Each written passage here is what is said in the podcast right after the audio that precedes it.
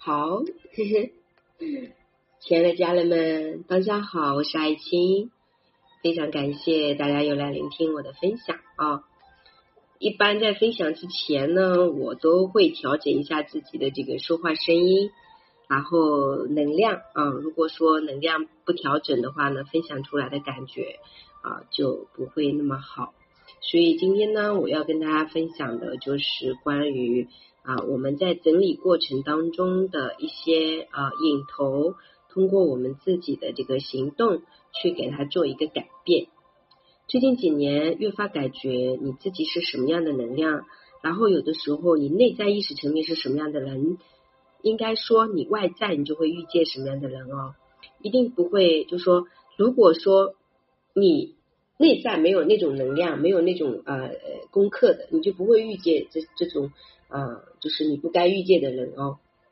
有的时候呢，我们在现实生活当中会遇见让我们自己比较烦的事情，可是很多时候我们都是想着去逃避。但事实如果说我们去逃避呢，就很难被整理啊。有的时候我们感觉好像整理物品整的好像是表面，其实大家知不知道，就是不管你是表面整理还是内心整理，它都是一个呃互相影响的，都是一个互相影响的。包括我们在现实生活当中。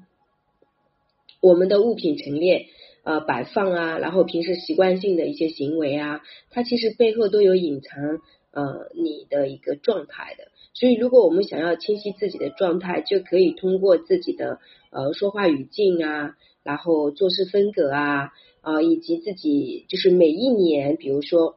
你去复盘一下，就是你今年，比如说二零二一年，你去复盘一下你自己二零二零年，你就知道了。然后二零二零年的四月份你是怎么过的？那么你去感觉一下，你二零二一年的这个四月份即将怎么过？那就是说，你每每一次的这种觉察，它就相当于你的一个方向盘，就把你带到哪里去，就是这样子。所以这个部分大家可以自己好好的去啊，深度的探索自我。我今天啊看了一下剧，然后在看剧的时候，我有我有看去年最。比较棒的几部电影是什么？然后我又在想，今年是什么？就是当我把去年和今年一月份和四月份，就二零二零年的一月份到四月份和这个二零二一年的一月份到四月份这四个月不同的电影罗列出来之后，我发现都是围绕什么？围绕勇气，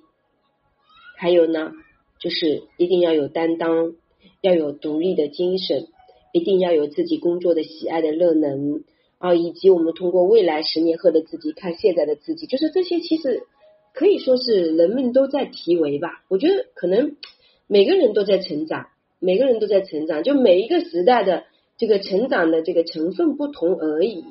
对吧？然后针对有一些人是可能或许没有进化，但是针对有一些人，他可能就是嗯进化的是比较轻盈的。然后我经常这段时间会有听到学员们说比较压抑啊，嗯，就是睡不好、吃不香啊，还有的就是说躺在床上起不来，这种类似的情况都有。但是你要知道哦，其实这些情况都不是说今天才发生的，它都是以前发生的。那既然它都是以前发生的，那我们现在要做的就是说，要逼着自己去改变。就是如果说。你去复盘一下你自己的人生，如果你不逼着自己去改变，你等于说就一直是这这种状态，就你你越睡越颓废。比如说你看连续剧也是的，你越看越颓废。然后你你做什么东西，你这个瘾它到了，它就越它就越做就越怎么样，越提不起劲。